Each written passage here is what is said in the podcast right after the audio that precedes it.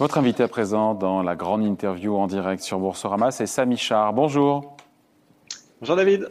Merci d'être là en direct avec nous sur Boursorama, chef économiste de Lombard-Odier. On l'a largement commenté ici, donc on va essayer de pas se, se répéter, mais c'est vrai que s'agissant de l'inflation aux États-Unis, avec ce chiffre très fort de 5% euh, en rythme annualisé, on voit des marchés obligataires qui restent quand même très calmes, très sereins, malgré cette accélération euh, des prix au, au mois de mai. On se dit que la Fed a réussi son pari. Pour l'instant, Samy, elle a réussi à convaincre les investisseurs que cette poussée d'inflation, ma foi, elle, pour elle, elle est temporaire et pour l'instant, ce scénario est acheté par les marchés.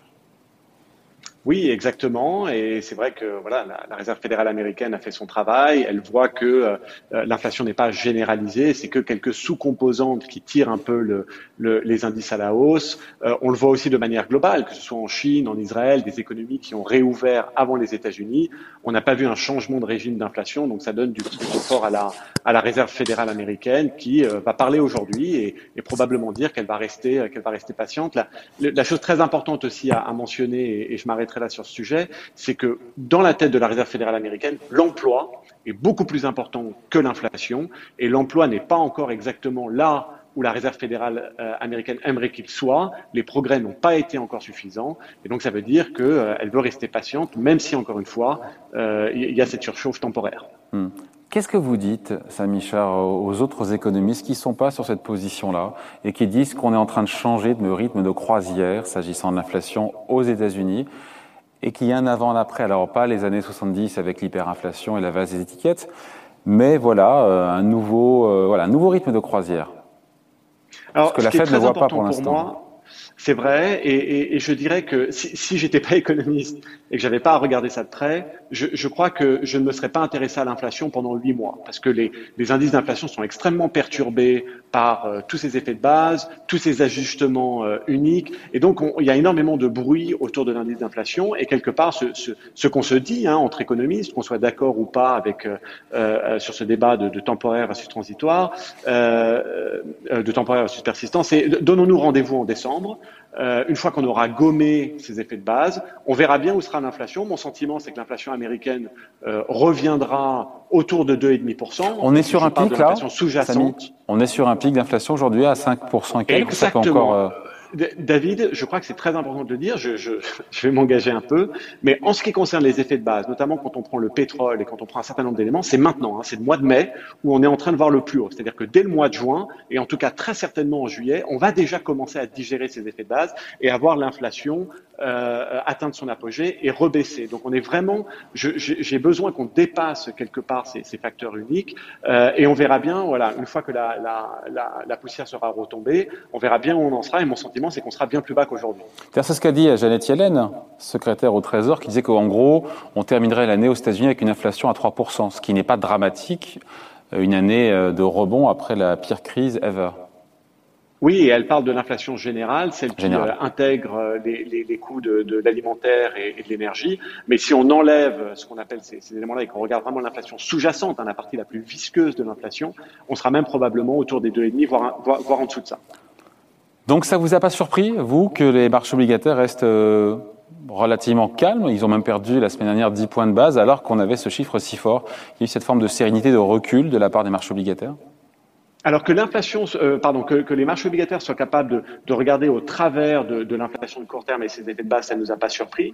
Ceci dit, quand on voit la vigueur de la reprise et le fait quand même que les risques soient en train de se dissiper, que ce soit au niveau de la pandémie, que ce soit au niveau de l'activité, que ce soit au niveau du, du multilatéralisme euh, et des conflits qu'on aurait pu avoir entre les États-Unis et l'Europe, c'est vrai que les taux 10 ans américains à 1,5, nous on les voit plutôt autour de 2%, donc c'est pas qu'on les voit très substantiellement au-dessus de là où ils sont, mais quand on regarde tous ces éléments euh, d'activité, de risque euh, et d'inflation transitoire, on les verrait quand même un petit peu plus haut. Ils nous paraissent très bas aujourd'hui par rapport aux fondamentaux. Et comment vous l'expliquez ça Cet écart, c'est comme 50 points de base, c'est pas rien?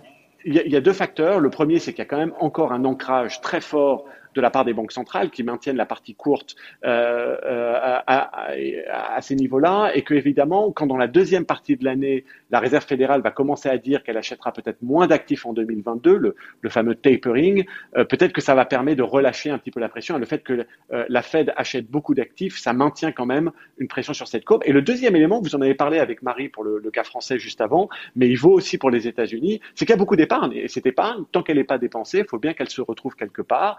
Euh, voilà, elle se retrouve soit dans des fonds de pension, soit dans de l'épargne, soit dans des bilans bancaires. Et donc, il faut la parquer quelque part et on la parque sur la courbe. Donc ça aussi, ça vient euh, déprécier finalement les niveaux de taux. Et au fur et à mesure que cette épargne va être déployée dans de la consommation et d'investissement, ça devrait permettre quand même aux, courbes de retrouver des niveaux qui nous semblent euh, voilà, un, un, tout petit peu plus légitimes vu le contexte d'activité. Powell, selon vous, Samy Char, Jérôme Powell, va ou devrait sortir un petit peu du bois et, on va dire, euh, dévoiler un peu son jeu À quel moment il va dire, voilà, euh, on y parle, on en parle entre nous, euh, voilà quel peut être le calendrier, etc., etc. On y verra plus clair à la rentrée, pas avant? Exactement. Notre sentiment, c'est que le mois de juin, c'est un tout petit peu tôt. Les deux derniers rapports de l'emploi aux États-Unis donnent de la marge de manœuvre finalement à, la Réserve fédérale américaine. Ils, n'ont pas mis de la pression euh, en, tant que telle. Ils ont été un peu plus faibles que, que ce qu'on aurait pu euh, et ce que, ce que, la Réserve fédérale américaine aurait pu espérer.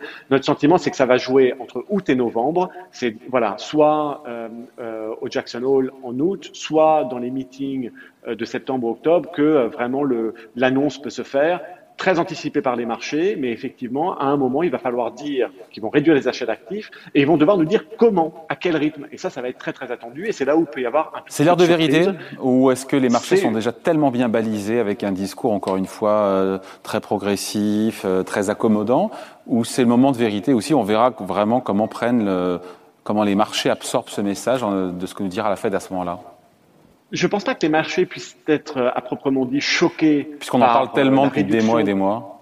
Exactement. Et puis, on, on l'a vu, euh, la Réserve fédérale américaine l'a fait en 2013. Il y avait, il y avait beaucoup d'anxiété euh, euh, par rapport à cette réduction d'achat d'actifs. Puis on a vu que finalement, euh, elle n'a pas été si disruptive que ça. Et même la Réserve fédérale américaine a même pu monter les taux dans les années qui ont suivi. Et on, on a vécu une deuxième expérience de, de, de réduction d'achat d'actifs. C'est celle menée par la BCE qui s'est bien déroulée parce que le marché était accoutumé au fait que ça puisse ne pas être trop disruptif. Donc effectivement, on, on a besoin de réponses. On a besoin de savoir quand à quel rythme euh, cette fameuse réduction euh, d'achat d'actifs va se faire. C'est un moment de vérité, mais effectivement, le marché est quand même très très préparé. On a des taux longs américains qui sont à 1,5, une croissance qui revient très fortement aux États-Unis, même ailleurs. Et on a un CAC 40 et même des marchés américains qui sont quasiment sur, sur des sommets. Vous êtes à l'aise avec tout ça, avec un CAC 40 à plus de 6600 points au moment où on se parle? Oui, on va se laisser porter un peu quand même. On est, on est, on est assez jeune dans cette reprise. Il faut savoir que l'Europe n'a même pas encore eu un trimestre de croissance positive. Euh, elle sort d'un quatrième trimestre 2020 et premier trimestre 2021, qui étaient des trimestres quand même en contraction. On va donc avoir le premier trimestre euh, d'expansion à un moment où le fonds de, de, reprise va enfin euh, être lancé. On a les premières émissions en juin et le premier déploiement des fonds en juillet. Tout ça dans un contexte où quand même les vaccins semblent très efficients, efficaces, même contre euh, les différentes euh, les différents variants. Donc on, on a et tout ça dans un contexte où le risque géopolitique est, est, est aussi euh, sous contrôle. Donc, Donc effectivement, on, va donner le bénéfice. À 6600 points, ça vous choque pas, ça vous dérange pas? Redites-moi ça. Un CAC 40 à 6600 points, ça ne vous choque pas, ça ne vous dérange pas non, je, je, pense que encore une fois, avec la croissance bénéficiaire qui va revenir, euh, ça fait quand même longtemps hein, qu'on a euh, vu et revu et plus vu les, les 6000 points. On est maintenant un peu au-dessus, mais c'est vrai que si on regarde ces 20 ou 25 dernières années, il y a un moment où il va falloir être capable de, de franchir les 7000 points, de, d'aller un peu plus haut, un petit peu comme l'a fait le, le, marché américain, qui est quand même très très au devant des marchés européens, qui finalement n'ont pas fait grand-chose ces 25 dernières années, et donc euh, il faut euh, voilà donner la, le bénéfice du doute à ces entreprises européennes qui vont être capables de surfer un peu sur cette croissance mondiale. Avec quand même, quand même, on l'a dit hier, j'en parlais hier avec Didier Saint-Georges de, de, chez Carmignac, euh, les marchés intègrent quand même un scénario quasi parfait de reprise économique, de reprise de croissance bénéficiaire, sans le moindre accroc, sans le moindre à-coup. C'est pas fait, c'est pas garanti. Non, il y aura de la volatilité sur le chemin. On peut perdre 10% euh, pour aucune raison à n'importe quel moment. Mais pour perdre 20 ou 30% on a besoin d'un épisode récessif. On a besoin que les bénéfices, que la croissance bénéficiaire soit en danger et que la croissance économique soit en danger. Et ça, on a du mal à, l'imaginer dans les deux trois années qui viennent. Il y a une très très grosse persistance euh, du soutien fiscal. Il y a une reprise qui est encore jeune. Il y a des taux euh, d'intérêt et des taux réels qui sont très très bas. Donc on a quand même l'impression que l'activité économique pour les prochaines années semble quand même bien orientée. Il peut toujours y avoir un choc externe, mais en tout cas. Donc tout plaide à vous écouter, tout plaide pour une poursuite de la hausse des indices boursiers. Exactement. Donc, euh, dans les 5 ou 10 ans à venir, on a le sentiment que l'acteur économique le plus à même de naviguer euh, ce cycle mondial, ça reste les entreprises et les entrepreneurs. Et c'est pour ça que dans l'identité des portefeuilles qu'on gère, les, les, ces, ces, actions, ces bonnes entreprises, qu'elles soient listées ou non listées d'ailleurs, font, font, euh, sont vraiment partie prenante de, de, de nos portefeuilles multi-actifs. Avec l'idée, on finit là-dessus, que les, rebonds des bénéfices sont suffisamment, encore une fois, puissants pour justifier des valorisations, notamment aux États-Unis, qui sont, encore une fois, à des, à des niveaux, enfin, pas inégalés, mais très, très élevés. Alors aujourd'hui, c'est vrai pour 2021, ça commence à être vrai pour 2022, mais il y aura aussi de la croissance bénéficiaire en 2023, en 2024, en 2025. Et donc, on veut participer finalement à la capacité des grandes entreprises de continuer de, de, générer des bénéfices, de répondre à la demande, de bénéficier de conditions économiques favorables. Euh, et donc, euh, voilà, il, y aura peut-être encore une fois des épisodes de volatilité, mais à moyen terme, on reste dans un environnement qui est, qui est favorable à l'entreprise. Et ça explique pourquoi on en détient. Et pas sur le rythme actuel. Pas, on a déjà fait 16%, 15% ou plus sur le CAC 40 là depuis début de l'année. On peut pas rester sur cette tendance-là.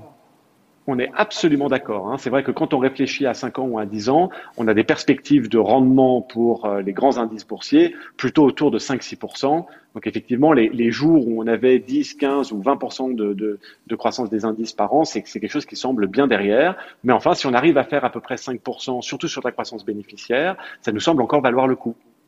Bon, qu'est-ce qui pourrait troubler les investisseurs dans les semaines à venir? On se quitte là-dessus.